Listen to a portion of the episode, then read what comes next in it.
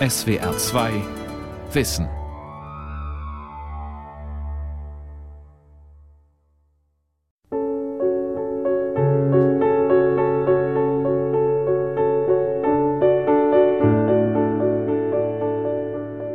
קיבוץ, מיתוס ישראלי ארוך שנים.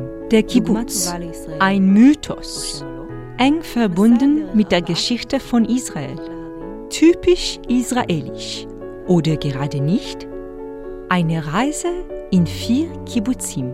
In die Berge, ans Meer, in die Wüste und in den Norden von ישראל. להרים, לים, למדבר וגם לצפון הארץ. Israel wird 70 Jahre alt. In den Kibbutzim wohnen nur noch die wenigsten Israelis. Aber immer noch stehen die Dörfer für die einstigen Träume der Staatsgründer. Viele ihrer Hoffnungen haben sich erfüllt. Manche der Träume bleiben unerreicht. Eine Rundreise durch Israel. קיבוץ צובה, במרחק כמה קילומטרים בודדים מירושלים. Der Kibbutz Zuba. Bis nach Jerusalem sind es nur ein paar Kilometer. Der Kibbutz Zuba ist 70 Jahre alt, also genauso alt wie Israel, כמו מדינת ישראל. זה מה שעולה. אבל לפני זה שדיברנו על תקנון דיור, ein Versammlungsraum im Zentrum von Zuba. Der Kibbuzrat tagt 35 Frauen und Männer. Die Stimmung ist angespannt. Heute wird entschieden, welche neuen Familien in den Kibbutz einziehen dürfen und wer eine Absage bekommt. Als Jael Kerem vor 40 Jahren nach Zuba kam, wurde sie aufgenommen. Seitdem ist die gebürtige Südafrikanerin Teil der Gemeinschaft. Kan Bezuba, yesh yoter banim hier in Zuba sind viele Kinder aufgewachsen. Wenn sie Familien gegründet haben, wollen sie zurückkehren, aber es gibt nicht genügend freie Häuser. Also müssen wir eine Auswahl treffen und das ist nicht leicht. In Zuba herrscht noch immer Basisdemokratie, wie im Gründungsjahr 1948. Mehr noch, alle Bewohner oder Freunde, wie sie sich hier nennen, bekommen das gleiche Budget, egal ob sie in der Kantine arbeiten oder die Verwaltung des Kibbutz leiten. Man wollte damals eine neue, eine bessere Gesellschaft aufbauen. Als der Staat gegründet wurde, kamen mit einem Mal Millionen von Menschen und viele Dinge mussten aus dem Nichts aufgebaut werden. In einer Kooperative konnten sich die Menschen helfen, sie waren füreinander da.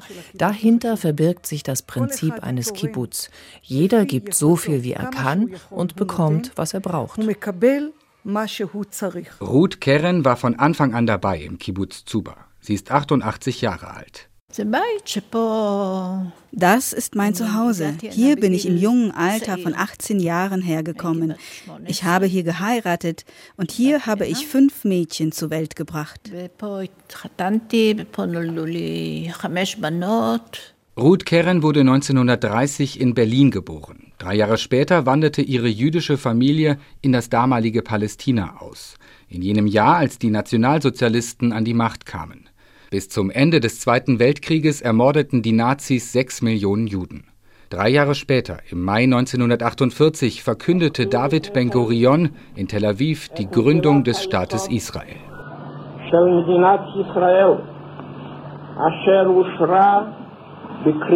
של על ידי מועצת העם. אני חושבת שהעם היהודי, לאורך כל ההיסטוריה, Während der gesamten Geschichte war das jüdische Volk auf der Welt zerstreut. Und wir haben gesehen, was den Juden angetan wurde und was in der Shoah geschah. Ein eigener Staat, das ist die Basis für das jüdische Volk. Heute leben viele Juden in anderen Ländern und anscheinend geht es ihnen dort gut. Aber Israel ist ein Kern, der das jüdische Volk vereint. איכשהו ה- הגרעין שמאחד את כל העם היהודי. 1948 war Ruth Keren Teil des Palmach, einer Miliz, die später in der israelischen Armee aufging. Viel Zeit zum Feiern hatten Ruth und ihre Mitstreiter nicht, als Ben-Gurion die Staatsgründung ausrief. אז אנחנו רקדנו ברחובות, כולם אה, שמחו. Wir tanzten auf den Straßen und freuten uns. Aber sofort begannen die Kämpfe. Es gab keine Ruhe. Die Kämpfe mit den Arabern begannen unmittelbar und die Leute, die in Palmach waren, waren Kämpfer. Ich habe dabei auch Freunde verloren. Unmittelbar nach der Staatsgründung griffen die Armeen von fünf arabischen Ländern Israel an. Einen jüdischen Staat im Nahen Osten wollten sie um jeden Preis verhindern. Israel gewann den Krieg. Doch noch heute, 70 Jahre später, haben die meisten arabischen Länder den jüdischen Staat nicht akzeptiert. Und bis heute gibt es keinen Frieden mit den direkten Nachbarn der Israelis, den Palästinensern. Yael Kerem, die einst von Südafrika nach Israel auswanderte, führt durch ihren Kibbutz in den Hügeln vor Jerusalem. In der Bibel steht, dass sich hier zur Zeit des Königs David eine jüdische Siedlung befand, also vor rund 3000 Jahren. Später war Zuba ein palästinensisches Dorf. Zwei Männer arbeiten gerade in einem Vorgarten vor einem Haus. Sie sind Araber aus dem Dorf En Rafah. Ihr Großvater kam aus Zuba. Heute gibt es das palästinensische Zuba nicht mehr. Die Überreste der alten Steinhäuser kann man auf einem Hügel in der Nähe des heutigen Kibbutz sehen. Der jüdische Palmach eroberte Zuba während des Unabhängigkeitskrieges 1948. Die meisten arabischen Bewohner flohen schon vor den Kämpfen. Einige von ihnen und ihre Nachfahren leben heute in En Rafah, einem Nachbardorf. Andere flohen bis nach Jordanien und sind nie zurückgekehrt. Für jüdische Israelis ist der 70. Geburtstag ihres Staates ein Feiertag. Für die meisten Palästinenser ist es die Nakba, eine Katastrophe. Hunderttausende Palästinenser flohen damals aus dem Gebiet, das heute Israel ist, oder sie wurden vertrieben. Passt auf, in Israel gibt es Widersprüche und wir leben damit. Das ist ein Problem. Aber wenn es darum geht, ob es einen Staat für das jüdische Volk geben soll oder nicht, dann soll es einen Staat für das jüdische Volk geben. Es ist nicht einfach zu sagen, dass hier Araber waren, die vertrieben wurden und jetzt nicht mehr in ihr Haus zurückkehren. Deswegen gibt es seit 70 Jahren keinen Frieden. Aber für das jüdische Volk ist die Bedeutung eines jüdischen Staates, erst recht nach dem Holocaust, das Wichtigste.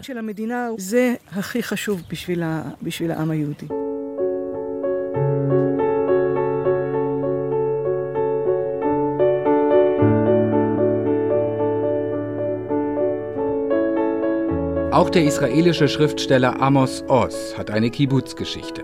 Mit 14 Jahren zog er von Jerusalem in den Kibbutz Hulda im Zentrum von Israel. Die Gründung des Staates Israel vor 70 Jahren erlebte er als kleiner Junge in Jerusalem. May 14th was a Friday. Jerusalem had already been for two or three months previously under Arab siege. Der 14. Mai 1948 war ein Freitag. Jerusalem stand damals bereits zwei oder drei Monate unter arabischer Belagerung. Ab und zu erreichten uns Versorgungskonvois und trotzdem litten wir an Hunger. In Jerusalem gab es damals auch kein sauberes Wasser. Stattdessen gab es Angst. Amos Oz hat einmal gesagt, ich liebe Israel. Aber er fügte hinzu, dass er das Land eigentlich nicht möge. Ein Bekenntnis in einem Land voller Widersprüche. Amos Oz will den Status quo in seiner Heimat nicht akzeptieren. Die israelische Besatzung des palästinensischen Westjordanlandes etwa, die nun bereits fünf Jahrzehnte währt.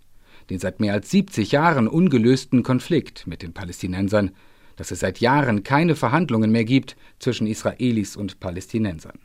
Trotzdem wird er den 70. Geburtstag von Israel feiern. Yes, I will raise my glass because if I compare the kind of world into which I was born, ich werde mein Glas erheben.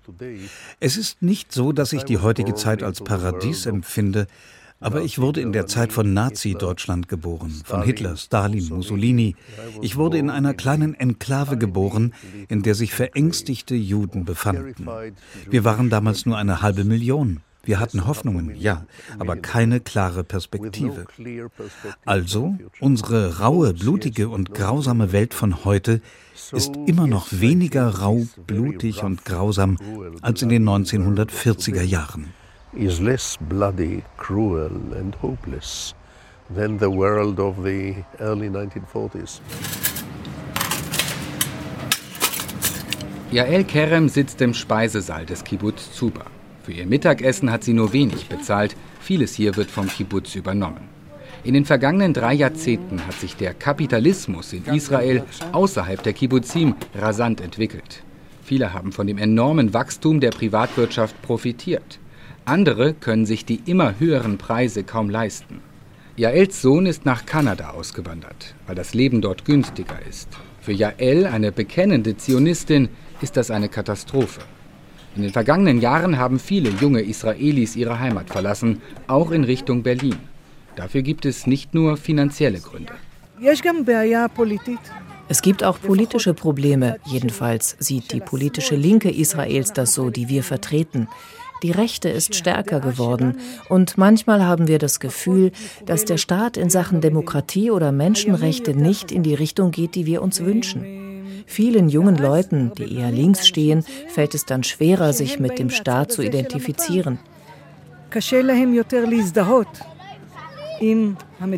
Doch Jael Kerem ist und bleibt Patriotin. Der 70. Geburtstag des Staates ist auch für sie ein Feiertag. So sieht das auch Ruth Kerren, die 88-jährige Pionierin von Zuba. 1948 standen hier nur Zelte. Heute hat es die Gemeinschaft von 630 Bewohnern und eigenen Betrieben zu Wohlstand gebracht. Es macht mich stolz, was wir hier erreicht haben. Aber nicht alles, was in diesem Staat passiert, macht mich glücklich. Wir haben immer noch keinen Frieden mit unseren Nachbarn. Ständig ist unsere Sicherheit bedroht. Wir hoffen, dass es Frieden geben wird. Dann wird es sowohl ihnen als auch uns besser gehen. Doch es gibt keinen Frieden mit den Nachbarn. Das zeigt sich auch im zweiten Kibbutz unserer Reise. קיבוץ זיקים נמצא ליד הים התיכון. המרחק לרצועת עזה הוא רק שלושה קילומטרים. Der Kibbutz Sikim Er liegt direkt am Mittelmeer. Bis zum Gazastreifen sind es nur drei Kilometer. Die Palästinenser könnten also wie Nachbarn sein. Aber Gaza ist wie eine andere Welt. 4 Uhr nachmittags in Sikim. Auf den ersten Blick sieht der Kindergarten ziemlich gewöhnlich aus. Aber dann bleibt der Blick am Dach hängen. Es ist mit schweren Betonplatten verstärkt und die Fenster bestehen aus Panzerglas. Wenn militante Palästinenser im Gazastreifen eine Rakete in Richtung Norden schießen, wird in Sikim fast immer Alarm ausgelöst. Ein langsames, furchteinflößendes Heulen. Wenn sich die Kinder im Freien befinden, muss Lilach Ges schnell handeln. Sie ist die Kindergärtnerin der Dreijährigen. Um den Hals trägt sie eine Trillerpfeife. Ich übe oft mit ihnen. Ich pfeife und dann wissen die Kinder, dass sie ins Haus müssen. Damit trainiere ich ihre Schnelligkeit und Wendigkeit. Im Ernstfall wird es dann nicht so stressig für die Kinder. Wenn es einen Alarm gibt, haben wir nur 15 Sekunden, um in den Kindergarten zu rennen und uns in Sicherheit zu bringen.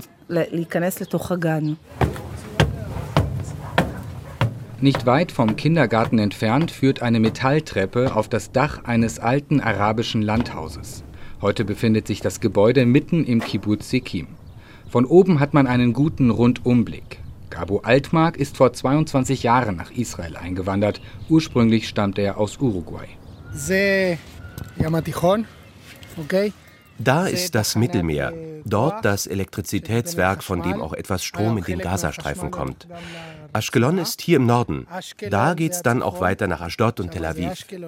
Und diese ganzen Häuser dort drüben bis zum Meer, das ist schon der Gazastreifen. Man kann auch den Grenzzaun von hier aus sehen. Gabo Altmark sagt, das hier sei einer der schönsten Orte in ganz Israel. Das bleibe so, auch wenn der Ort manchmal bedroht sei. Vor vier Jahren kam es zur letzten kriegerischen Auseinandersetzung zwischen der israelischen Armee und der Hamas jener islamistischen Organisation, die den Gazastreifen noch immer kontrolliert. Damals gab es Tage, an denen mehr als 50 Mal Alarm ausgelöst wurde und fünf Raketen im Kibbutz einschlugen. Der Körper handelt ganz automatisch. Wir sind schon so sehr daran gewöhnt, dass wir nur den Beginn der Sirene hören müssen und der Körper beginnt von alleine zu handeln. Entweder rennen wir in einen Schutzraum oder schmeißen uns auf den Boden. Verletzt oder gar getötet wurde dabei bisher niemand in Sikim. Doch manche leiden unter posttraumatischen Störungen. Einige Kinder machen nachts ins Bett, bis sie erwachsen sind. Den letzten Alarm in Sikim gab es vor wenigen Wochen. Ein Fehlalarm, aber der Stress war wieder da. Israel kommt seit der Staatsgründung nicht zur Ruhe. Und während die Sicherheitslage in den meisten Orten des Landes aktuell eher gut ist, werden die Menschen in Sikkim immer wieder daran erinnert. Der Konflikt mit den Palästinensern ist ungelöst. Gabo Altmark blickt in Richtung Gazastreifen. Während des letzten Krieges mit Israel vor vier Jahren wurden nach Angaben der Vereinten Nationen fast 1500 palästinensische Zivilisten getötet. Israel und Ägypten halten den Küstenstreifen seit Jahren weitgehend abgeriegelt. Sie begründen das mit Sicherheitsbedenken. Die humanitäre Lage im Gazastreifen ist extrem schlecht. Das liegt auch an einem Machtkampf, den sich die rivalisierenden palästinensischen Parteien Hamas und Fatah liefern. Gabo Altmark sagt, das alles fühle sich nicht gut an. Niemand könne sich freuen, wenn ein anderer leide.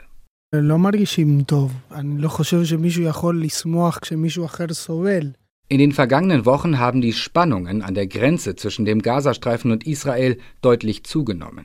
Die Palästinenser fordern eine Rückkehr in das Land ihrer Vorfahren, in das Gebiet, das heute Israel ist. Israel lehnt das ab. Bei Protesten an der Grenze wurden Dutzende Palästinenser erschossen. Israel sagt, man habe sich gegen Angreifer verteidigt. Die Palästinenser entgegnen, dass sie nur friedlich demonstrieren. Kommt es in diesem Jahr erneut zum Krieg? Gabo Altmark macht sich große Sorgen.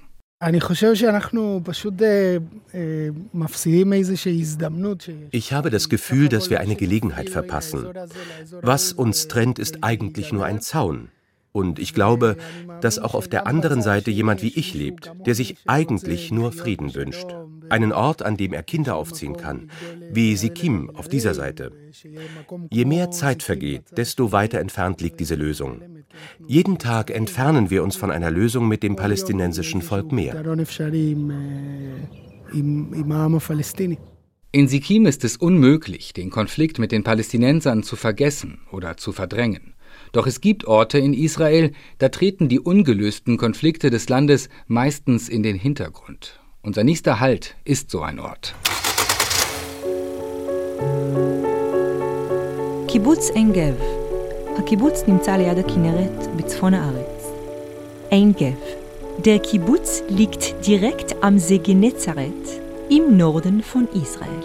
Schon immer sind die Menschen hier zum Fischen auf den See gefahren.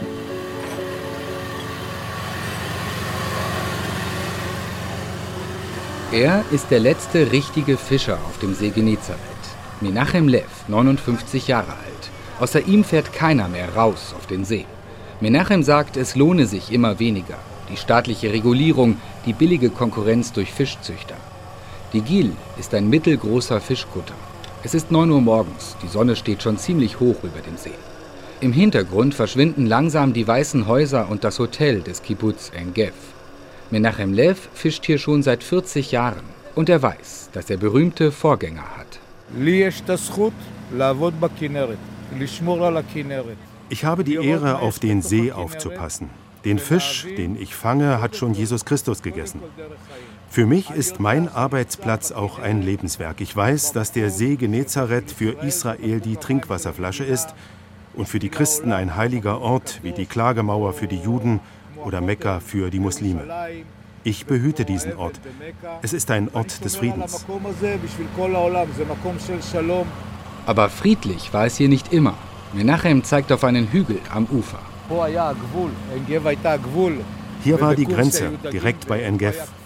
Dort drüben war ein syrisches Dorf. Der Kibbutz entstand noch vor Staatsgründung und bis zur Staatsgründung haben die Bewohner von Engev und des syrischen Dorfes friedlich zusammengelebt. Nach der Staatsgründung 1948 hat sich das geändert. Von dort aus haben sie Steine auf das Boot geschmissen und es auch beschossen. Die vielen Kriege, in die Israel seit seiner Staatsgründung verwickelt war, sie wurden auch hier am See Genezareth ausgetragen. 1967 gewann Israel den Sechstagekrieg und besetzte die syrischen Golanhöhen. Seitdem kontrolliert Israel auch das Gebiet nordöstlich von Engev.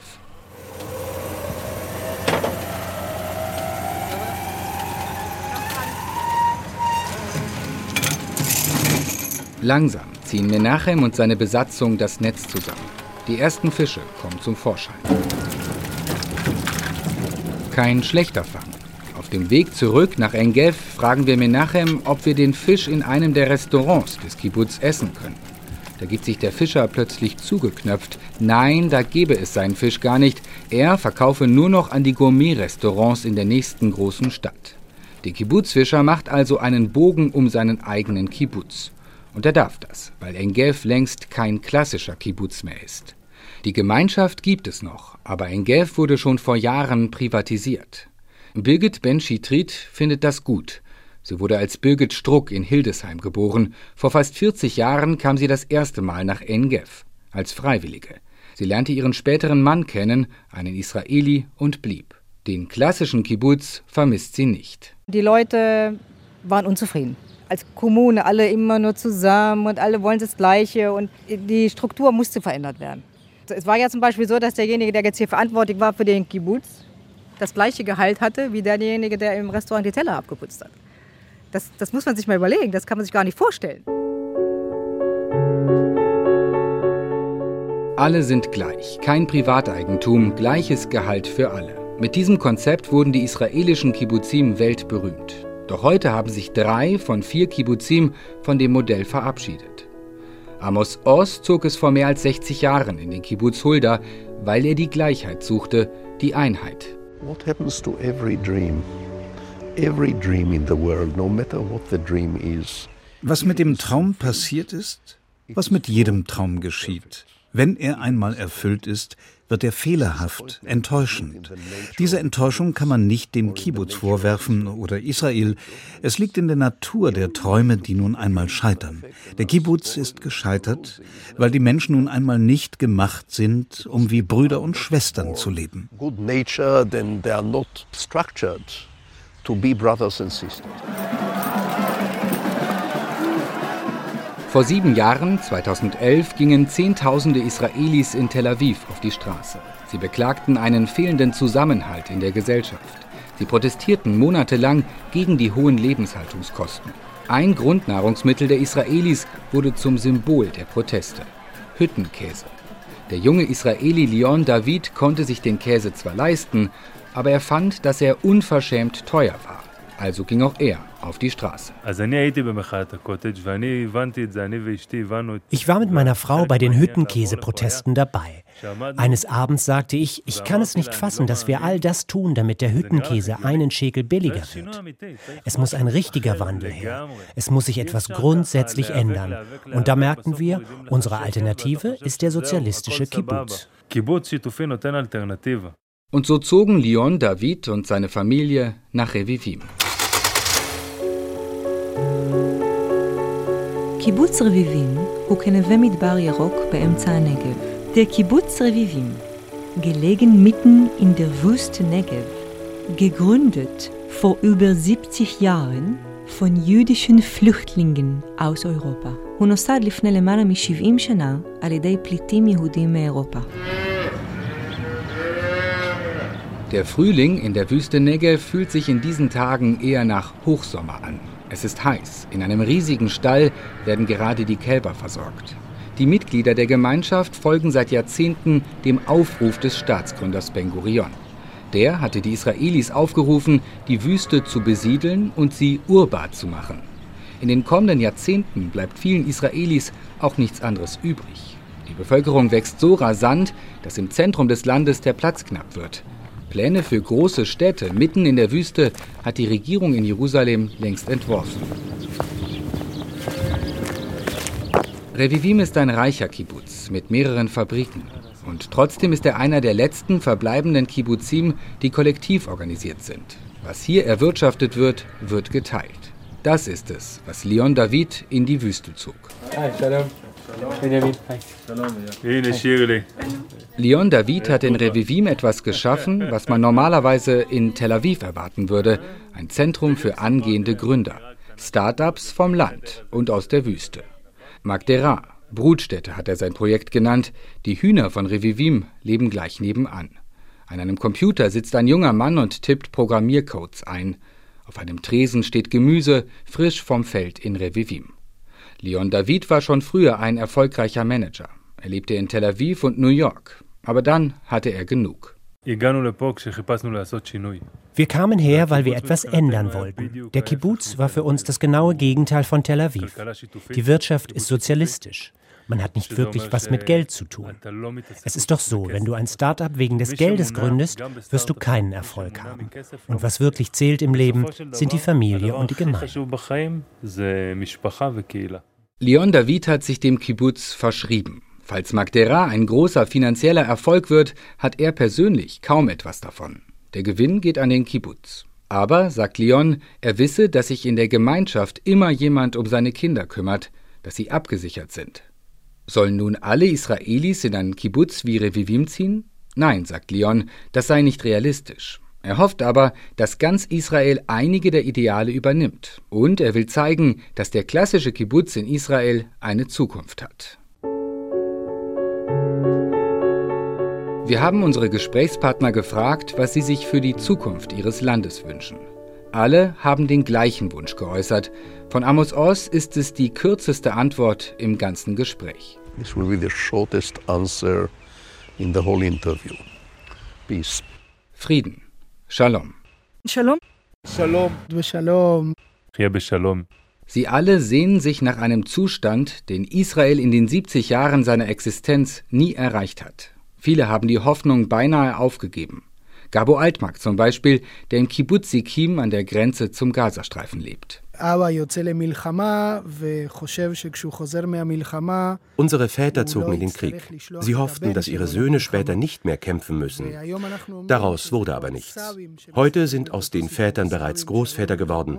Jetzt hoffen sie, dass ihre Enkelkinder nicht mehr in den Krieg ziehen müssen. All das begleitet unseren jungen Staat. Und es ist nichts, worauf wir stolz sein können, denn ein Krieg ist nichts Gutes aber es gehört in Israel zu unserem Leben.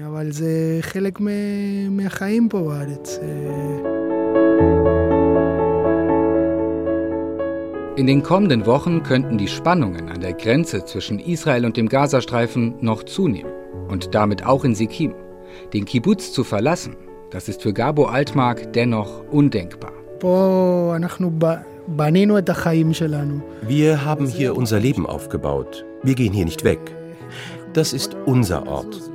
Wir werden hier weiterhin leben und auf diesen wunderbaren Ort aufpassen. In der Hoffnung, dass es irgendwann Frieden geben wird. Es ist schwierig, aber wir bleiben. So ist es seit der Staatsgründung.